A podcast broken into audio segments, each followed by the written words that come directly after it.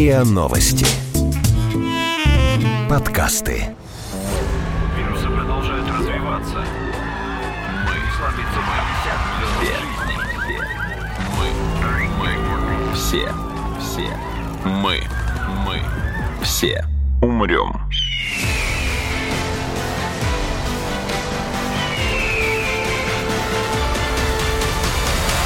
Мы все умрем.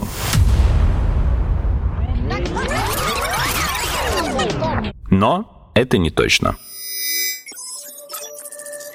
Здравствуйте, это подкаст «Мы все умрем, но это не точно», где мы с научной точки зрения разбираем, что готовит Земле и людям обозримое будущее. Меня зовут Игорь Кривицкий, моя соведущая Наташа Шашина. Всем привет. А наш сегодняшний гость Станислав Владимирович Дробышевский, кандидат биологических наук, доцент кафедры антропологии биологического факультета МГУ, научный редактор портала anthropogenes.ru. Станислав Владимирович, снова здравствуйте. Здравствуйте. Друзья, вы слушаете нас каждую неделю, ну, хотелось бы верить, и нам интересно узнать вас получше. Чтобы познакомиться со слушателями, мы время от времени проводим опросы. Сейчас как раз то самое время, поэтому, пожалуйста, если вам не сложно, пройдите наш новый опрос. Это займет не более пяти минут. Ссылка на него есть в описании этого подкаста. А мы, ну, в какой-то степени продолжаем, наверное, разговор, который вели на прошлой неделе. Меня все еще не отпускает тема постепенного отупения Земли, людей на Земле точнее. Правда, в этот раз я попробую зайти с другого боку. Не посчитайте меня бумером, не посчитайте меня яжматерью, но есть распространенное мнение о том, что мы все больше полагаемся в своей повседневной деятельности, в том числе в основном когнитивной деятельности, на какие-то сторонние ресурсы, а именно на специально обученных людей, либо на технологии и гаджеты. И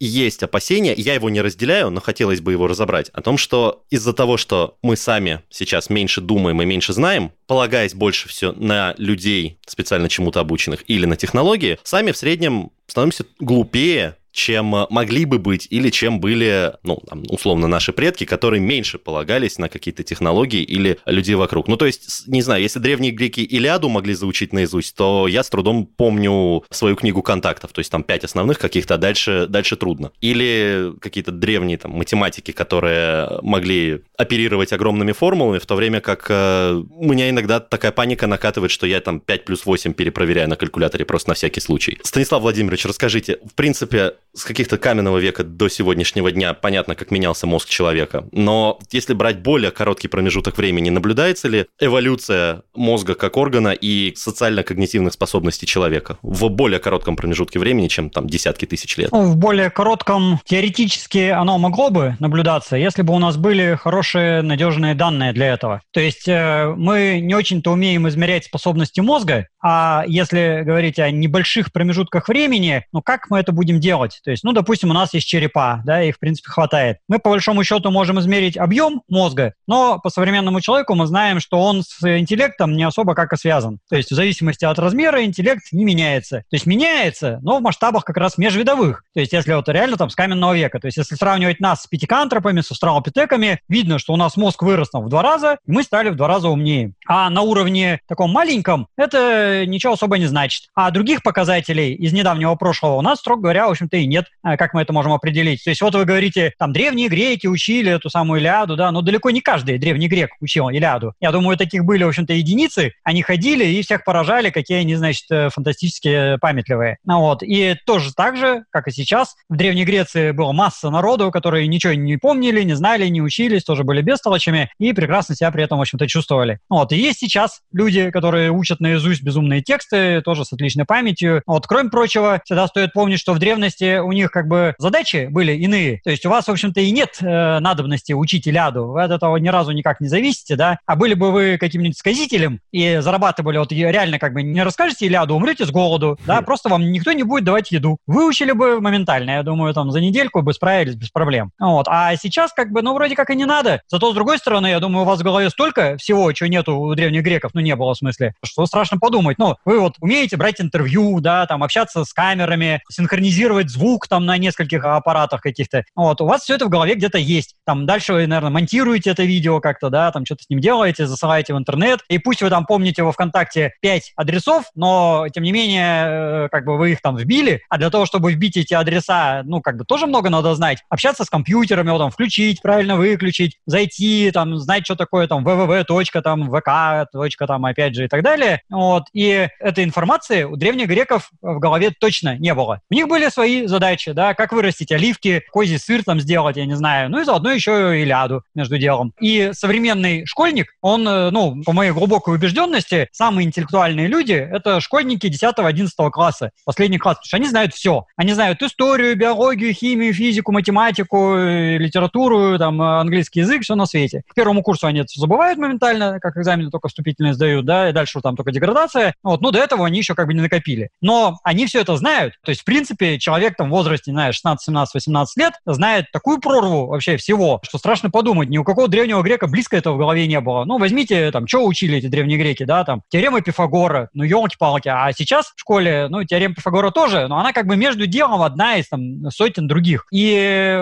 весь вот этот грандиозный, казалось бы, объем знаний древних на фоне современного школьного образования, не говоря об университетском, это вообще как бы полная фигня, если честно. Вот. Так что с одной стороны, у нас нету способов, как это узнать, да, ну, как сравнить технически. Мы интеллект современных людей не можем сравнить. Ну, вот, а во-вторых, просто и масштаб изменений, ну, не такой уж прямо грандиозный за, там, ну, биологический прогресс не идет такими темпами, чтобы там за 200 лет что-то великое свершилось. Вот деградация, кстати, может произойти за короткий промежуток времени, это запросто. Вот, а развитие с трудом. Ну, по той простой причине, что ход эволюции, в принципе, идет за счет мутации, рекомбинации и отбора для этого должны возникнуть новые какие-то мутации, произойти удачная рекомбинация и, э, значит, выжить те, которые оказались самыми классными. Но хорошую мутацию, как бы, да, можно ждать очень долго. Это же случайная вещь, она же то ли будет, то ли нет. А вот чтобы что-нибудь деградировало, ничего не надо. То есть любая мутация, какая бы то ни была, скорее всего, будет отрицательная. То есть положительная бывает очень редко, а отрицательная — это любая, которая вклинивается в рабочий ген. Ну, почти любая, там, 90 с лишним процент из значимых. И, соответственно, деградировать легко, и отбора особо никакого не надо, если мы даже уберем отбор, да, тоже деградация будет еще и быстрее, наверное, пойдет. Вот. А вот усложнять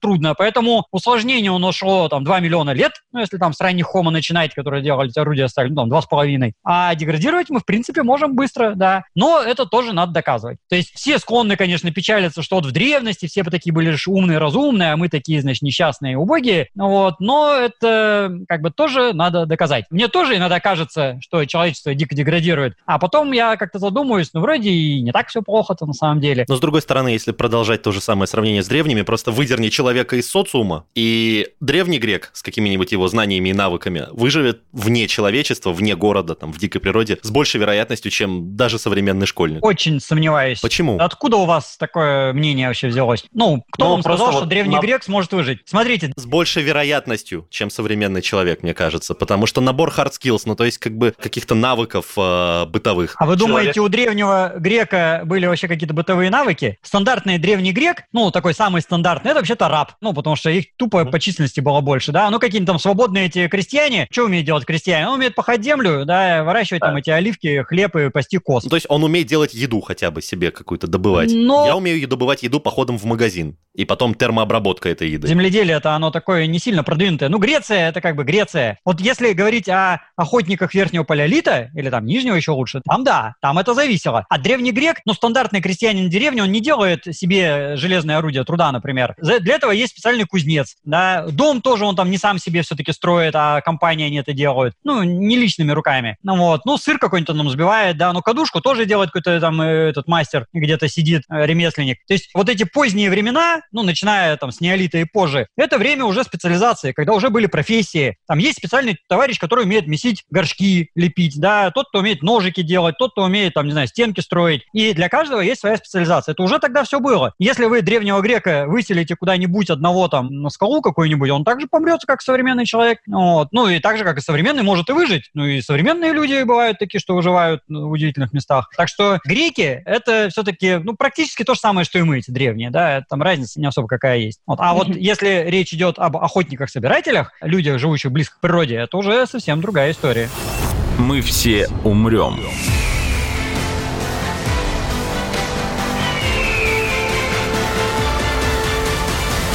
Но это не точно.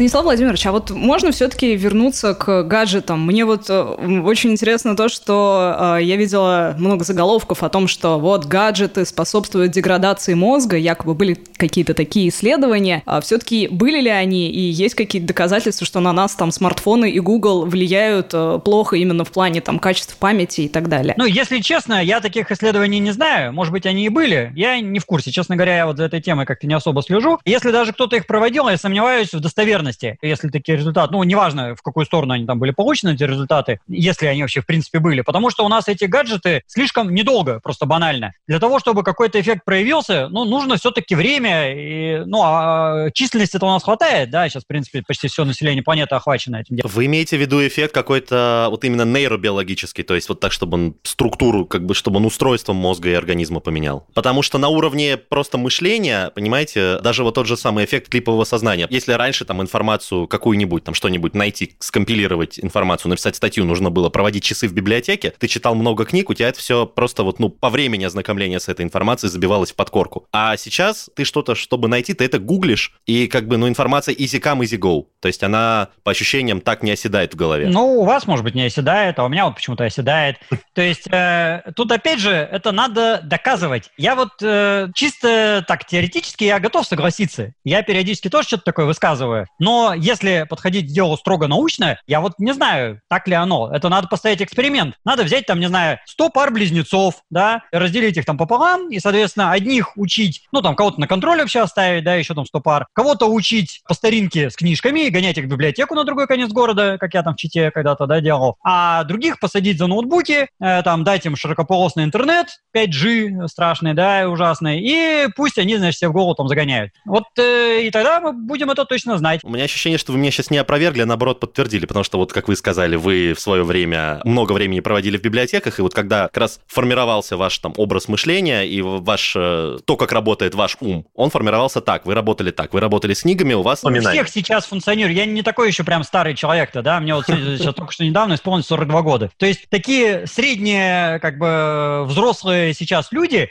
они все так взрослели, mm-hmm. на самом Ну вот, а я, который почти в два раза младше, как бы, я, у меня интернет, ну, с первого, ну, по-моему, лет в 6 у меня появился как бы доступ к интернету. Ну так для того, чтобы вас сравнить со мной, надо подождать еще тогда 20 лет, получается. И тогда уже как бы... А у нас просто этого, я говорю, времени не прошло. Для того, чтобы вас сравнить со мной, я когда мне было 20 лет, да, э, интернета практически не имел. Ну, он уже был, но такой очень убогий, как бы мало на чего влиял. А вы еще просто не доросли до моего возраста, допустим. Ну, если вам, скажем, сейчас условно там 20 лет, мне в среднем 40, допустим, да, там округляем. Ну вот. И надо еще 20 лет подождать. И у нас везде на планете так. У нас просто просто еще на планете вот время не пришло, чтобы такие сравнения адекватно делать. Потому что, ну, сравнивать 20-летнего человека с 40-летним, ну, это как бы не очень правильно, мягко говоря. А еще хорошо бы посмотреть в разных странах. Ну, за эти 20 лет в стране много чего поменялось, да. Я-то взрослел там в 90-е годы, когда бардак был, а сейчас золотой век. Вот. И там питание другое, там, э, ну, вообще там социальная система другая, да, там уровень, не знаю, безопасности, там, медицины, там, все что угодно, все другое. И как это можно объективно сравнивать? А может, там влияет, я не знаю, изменение климата, там, за это время потеплело там, на полградуса. Ну, ну, все же нас пугают ужасным потеплением mm-hmm. климата. Так что тут, э, я говорю,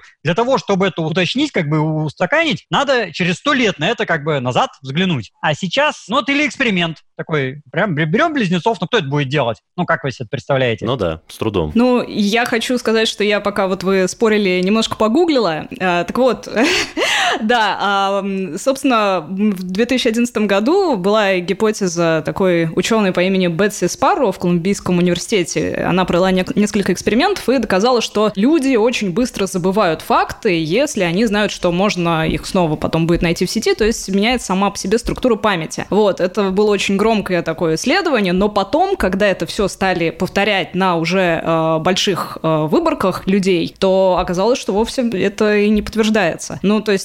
Проблема, да, что такие психологические исследования, они, как правило, сделаны на мизерных выборках. И недавно же были скандалы, когда там отзывали чуть ли там не сотни статей, потому что психологические исследования там в 90% случаев не подтверждаются при переисследовании, перепроверке. Но это как бы очень такая вещь зыбкая на самом деле. Это очень трудно установить. И, ну, как бы в теории я согласен, да, что легкость доступа информации как бы, ну, лишает необходимости все запоминать. Да, я вот по студентам вроде как это вижу. Но это надо посчитать. И, кроме того, если человек, может, там в голове не держит, но знает, что у него эта информация есть на ноутбуке, так у нас просто внешняя память, и, что, и нам это сильно надо, как бы. Зато мы умеем оперировать. Я помню, где эта информация хранится. Вот у меня, допустим, ну, вот перед тем, как вы со мной связались, да, я там со своими базами данными разбирался. И у меня есть куча баз данных. Понятно, что все это наизусть я не помню. Но я помню, где в базе данных у меня что лежит. И мне нужно там э, найти информацию, я не знаю, там про какие-нибудь ракушки там среднего каменного века. Я знаю, в каком файлике, в каком месте, по какому там поисковому слову, я могу это легко найти. И комбинируя эту информацию, я могу какие-то новые выводы сделать, которые не смог бы сделать исследователь там середины 20 века, потому что у него не было электронного поиска, он бы задолбался бегать по библиотекам, да, и эту информацию копать. Я, кстати, сплошь рядом вижу это по вот старым статьям, когда я точно знаю, что уже какая-то информация была известна, но читаю статью, и там как бы вот автору явно это было неизвестно, потому что он только бумажные мог книжки читать, а журнал там вышел в другой стране, допустим, да, он прочитать его, ну, чисто физически не мог. Вот, а теперь у нас эта возможность есть. Нам теперь не обязательно быть какими-то мега-эрудитами, но достаточно знать, где найти информацию. Может, на самом деле, такие мнения о том, что там, гаджеты наступят, они вызваны тем, что мы все обычно меряем форс-мажорами. Ну, то есть, если вдруг э, мобильник или интернет или там компьютер перестанут работать, у нас не будет возможности эту информацию оперативно достать необходимую, в то время как если она у нас в голове. Ну, вот э, где-то я уже читал такие рассуждения, да, что поскольку у нас, опять же, вся эта технология появилась совсем недавно, у нас все время, да, сидит, еще тем более вот в нашей стране в особенности, да, э, что а вдруг интернет вырубят, а вдруг там вода в кране кончится, вот, и надо банку иметь на кухне обязательно залитую водой, да. Желательно заряженной, да. Э, да, там, и как бы у нас вот это ожидание конца света, оно как бы прошито, конечно, у нас. Ну и вообще как в человеке в виде, в принципе, да, потому что человек всегда в таком состоянии жил. У нас разум только для этого, в общем-то, и возник, чтобы решать вот эти форс-мажоры. А уж в нашей стране так и подавно, как бы с нашей историей, да, когда у нас вся история это сплошные форс-мажор. Ну, в нашем еще и климате, к тому же. Когда вот утром просыпаешься, там солнышко, вечером дождь, там, ну и там вдруг зима наступает каждый год. Ну, то есть вечно какие-то неожиданности. И с другой стороны, ну, все-таки цивилизация это как бы развивается, и интернет, конечно, у меня тоже иногда вырубают. Но зато я у себя вот на ноутбук закачал, у меня там три, не знаю, винчестера переносных лежат, и устойчивость системы суммарно довольно-таки велика. То есть для решения каких-то, ну, там, может, не супер-мега экстремальных там задач прям моментальных, а такие вообще в жизни часто бывают. Они же на то экстремальные, что они редко бывают. В принципе, у нас устойчивость системы достаточная. Вот. И прямо вот всю жизнь нервничать и дергаться, что интернет закончится, ну, где-то я тоже видел такое рассуждение, что, дескать, там, жил всю жизнь и боялся чего-то, да, а вот как бы помирать уже там начал, и думаю, что я боялся всю жизнь. Но вот мы сейчас фактически в таком состоянии находимся. Мы все время боимся, что что-то закончится, но оно как-то есть, и, в принципе, оно может, конечно, закончиться, кто же сомневается-то, но можно продублировать, можно скомпенсировать, и поэтому надо как бы на следующий уровень просто выходить и в этих новых условиях уже как бы что-то нового достигать. Ну, это как, не знаю, охотники в Верхнем Палеолите, да, вдруг кремень закончится. Я же каждый день там делаю по наконечнику, да, вот у меня скала эта кремневая есть, а вдруг закончится, и что делать будем? Мамонты закончатся, да, там сайгайки убегут. Ну, справедливости ради, мамонты и закончились. Ну, они даже и закончились, но стали пасти коров. Ну, вот, то есть, я говорю, надо перейти на новый уровень. Закончился кремень, стали делать железные орудия, да. Закончились мамонты, стали пасти коров. Кончится нефть, я не знаю, что будем там сено, сеном топить. Но, может быть, э, все же тоже как бы по спирали вернемся и немножко назад. Регулярно такое тоже бывает. Но не надо как бы пытаться удержаться на прошлом уровне, потому что а вдруг как бы чего? Вот, ну, как бы на то мы разумные люди, что мы теоретически, по крайней мере, можем свое будущее сами сделать. А допустим ли вынос э, информации и знаний, ну, вот на внешний носитель для человека определенной специализации? Ну, то есть вот вы сказали, что вы, например, как бы информацию какую-то храните во внешних таблицах, во внешних источниках, которая важна для вашей работы. А если речь идет про инженера, врача? Просто банально это зависит от конкретной профессии. Бывают профессии попроще. Если это таксист в маленьком городе, ну, понятно, что он все будет знать, да и окрестности, как бы без всяких проблем. Вот, если это таксист в Москве, он уже может, конечно, не знать там какие-то переулки, ну, их как бы никто не знает. Нет такого человека на планете, который бы знал там все названия всех там переулков в Москве и там все номера домов. Конечно. Ну, чисто физически как бы невозможно. А если это какой-нибудь инженер, не знаю, там, буровых нефтяных установок, вообще тем более уж никак это не может знать, да? И тогда, естественно, должны быть внешние какие-то источники информации. Если это врач, стандартные случаи он, естественно, знает наизусть, потому что он каждый день лечит этих людей, да? Но иногда, ну, все-таки болезнь это вещь такая всегда неожиданная и все время индивидуальная. Э, может случиться что-то, и он там проконсультируется там, знаю, с коллегой, там, полезет в интернет, опять же, там, какую-нибудь статью прочитает. Ну, для этого вся наука есть. То есть у нас сейчас настолько сложная жизнь, что нельзя в одной голове все держать. Ну, чисто физически, как бы, у нас есть ограничения. Наш мозг не создан для современной цивилизации. Наш мозг возникал в процессе эволюции, чтобы жить в пещере и делать каменное орудие труда, вообще-то. То есть, э, если подумать, у нас задача-то э, выживания. Как добыть еду, развести огонь, там, ну, в лучшем случае построить жилище, одеть одежду, и то не факт, кстати говоря, потому что, ну, мы в Африке большую часть эволюционировали, там ни одежда, ни жилище там не особо и нужна была. Ну, так что наш мозг, он как бы не для того, чем мы сейчас занимаемся. И тут как бы два варианта. Либо выводить во внешние источники информации, делать там интернет, книжки, там компьютеры, все дела, да, там калькуляторы, либо же прокачивать свои мозги, но это уже методом генной инженерии. Ну, как бы селекцию тут не поведешь, как бы по очевидным причинам, а сделать себе там, подправить гены, и там, чтобы голова была как арбуз, а еще лучше там побольше даже, там, как тыква, и, ну, только с мозгами, а не пустая, и все будет хорошо. Тогда мы уже в свои мозги можем это закачать, вот, ну, а еще там, чтобы уж фантазировать, да, там, какой-нибудь коллективный разум, там, с телепатией, ну, для этого должен быть передатчик-приемник, но это, как бы, пока еще далеко до этого, наверное, но теоретически, как бы, раздвинуть свои мозги раза в два можно, ну, чисто гипотетически, пока на практике даже близко не подошли, но если этим заняться и задаться целью, были же эксперименты на всяких мышах, да, когда там выводили э, породы, там, линии умных мышей или там крыс каких-нибудь, ну, теоретически в человеке это можно сделать. Мы все умрем.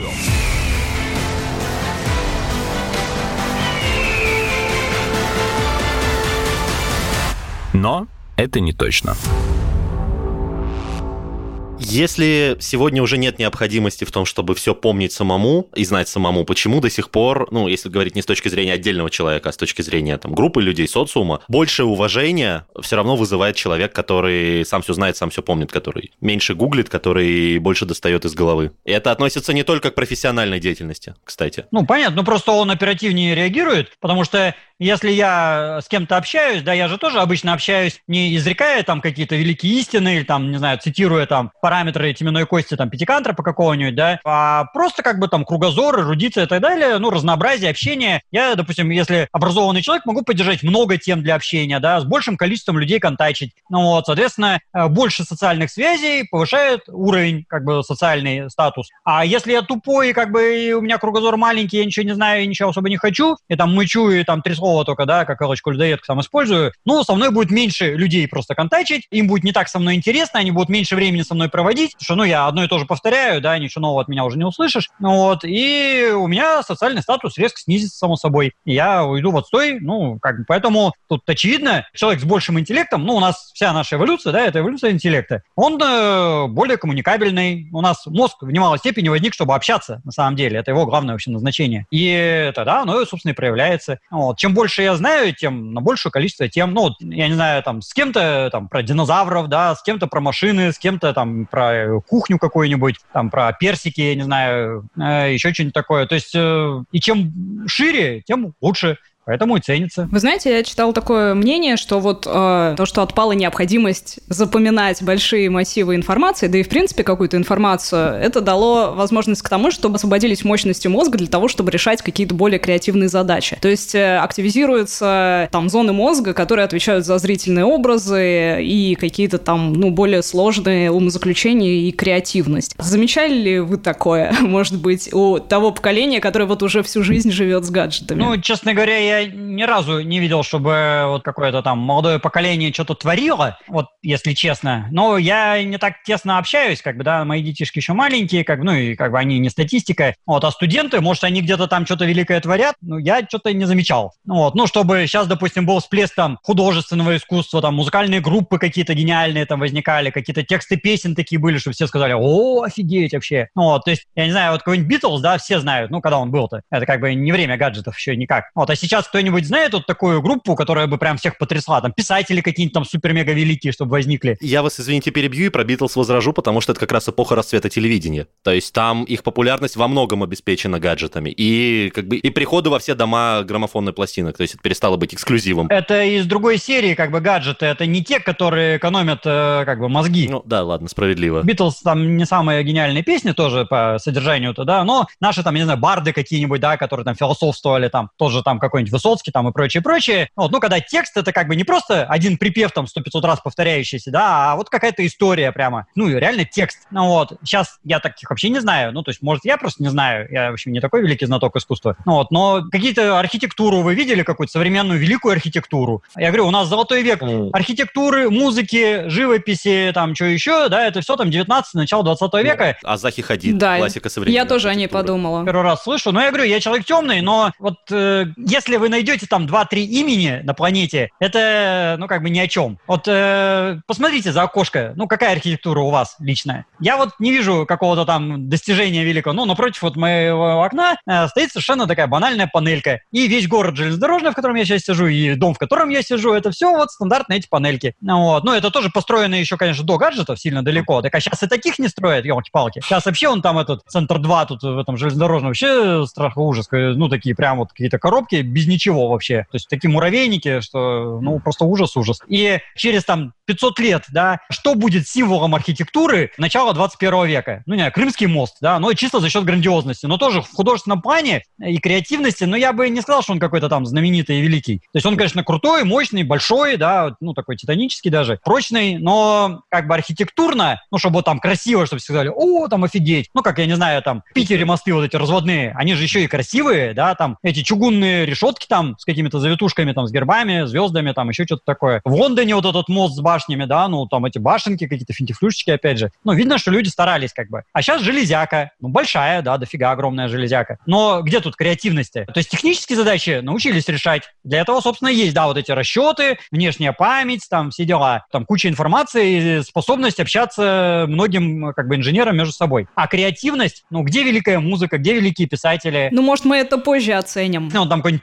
Пелевин, да, но это тоже он еще до компьютеров, по большому счету. То есть он там первый был, кто начал писать чисто электронные, как бы, эти книжки, которые даже не, не печатались, да, сразу в электронный вид шли. Но это еще интернет толком там не начинался. То есть там внешней памяти не было. Он-то вырос раньше, на самом деле. Ну, может, я говорю, это надо подождать. Через 200 лет, можете сказать, что, а, вот там был какой-нибудь там Васечкин в начале 21 века, его там не ценили, вообще никто не знал, а это был там, ого-го, какой там интеллект. Ну вот, ну, может быть. Однако же, скажем, в 19 веке Достоевского все знали и все читали, да, Толстого все знали, все читали, там, Пушкина, Лемронтова, Чехова, там, ну, кого там не возьми, да, там, и картины то же самое, там, Шишкин, Перов, там, ну, кого угодно. Там, Могучая кучка, да, там, все эти композиторы. Их знали все, реально, ну, образованные люди. А сейчас, какого вы назовете вот современного художника, которого бы знали все? Бэнкси. Э, ну, вот я не знаю. То ли я не все, то ли он, как бы, не такой известный. Мы меряем не только форс-мажорами, но и выдающимися какими-то моментами. Ну, то есть, если говорить про ту же архитектуру, мы как бы э, Древний Египет, пирамиды, греки, какие-нибудь там храм Зевса или храм Артемиды или... Да, древних греков тоже мерить-то надо, на самом деле, по объективному, сопоставимыми отрезками времени. Мгм. То есть, э, если мы со всего этапа Древней Греции, там, ну, сколько там, это классическая Греция, там, лет 200, Ну, античности в целом, давайте географически чуть расширимся. К античной в целом там вообще тысяча лет, да? Мгм. За тысячу лет, ну, они-то реально много понастроили, там все понаделали. Но это как бы тысяча лет. Мгм. Ну, вот, ну, давайте тогда отчитывайте, у нас тысячу лет, там, э, с основания русского государства, да, там, с 10 века до сейчас. Ну, вот, э, вся, фактически, русская цивилизация,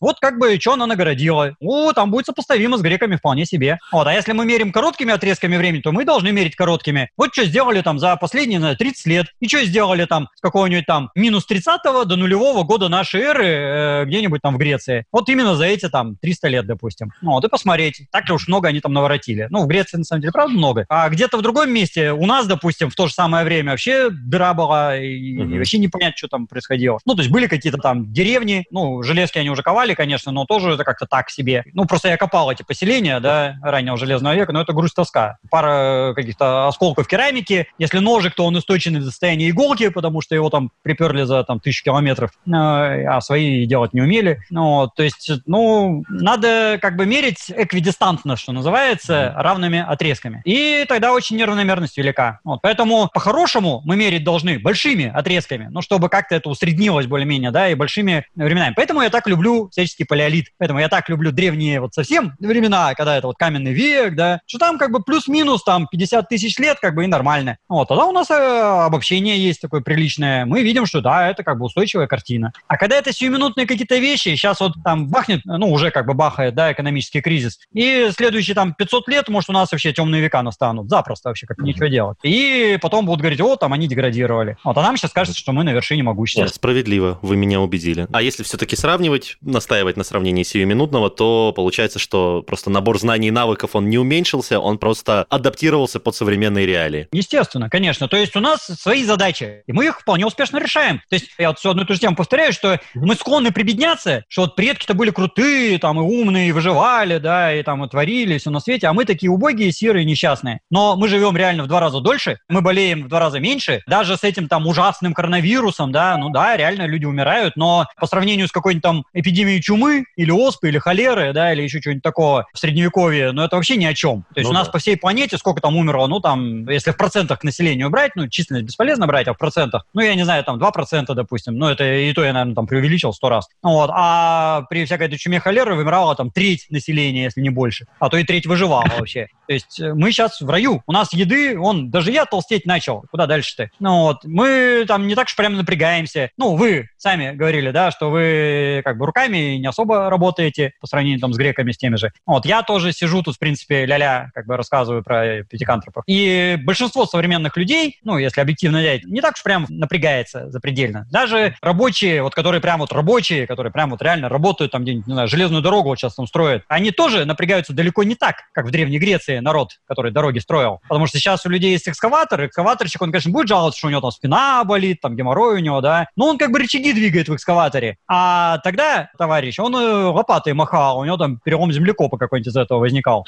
Вот, ну, это ну, синдром такой реальный, как бы, когда свои мышцы ломают, свои же позвонки, такое бывает. Вау. Вот. Ну, а сейчас такое кто-нибудь вообще видел из врачей? Ну, кто-то видел, конечно, но это мега исключение. А в 19 веке это норма была, когда ручной труд преобладал. Вот, то есть современные рабочие рабочие, они, конечно, реально много работают, как бы без сомнения, на фоне всех остальных бездельников, да, но по сравнению с тем, что было сто лет назад, это смешно. Я, наверное, как-нибудь вас позову на разговор о том, почему мы считаем, что раньше было лучше, но в целом, как бы вы меня убедили, я, наверное, не боюсь наступления идиократии ни в каком из форматов, ни в том, который мы обсуждали в этом эпизоде, ни в том, который мы обсуждали в прошлом. А этот эпизод... Бояться, на самом деле, надо, только надо пытаться исправить, чтобы она все-таки не наступила. Тогда обсудим это как-нибудь в будущем, потому что Zoom оставил нам меньше минуты этого разговора. Большое вам спасибо, что вы пришли и приняли участие в записи этого подкаста. Спасибо большое вам. Пожалуйста. Это был подкаст «Мы все умрем, но это не точно». Подписывайтесь на наш подкаст на сайте ria.ru, в приложениях подкаст, Web Store и CastBox. Заходите, смотрите в Instagram ria, нижнее подчеркивание, подкаст и присылайте свои вопросы на подкаст собака rian.ru.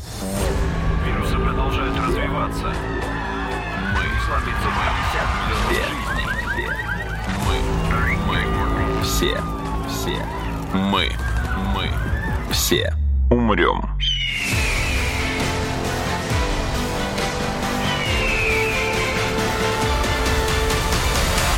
Мы все умрем.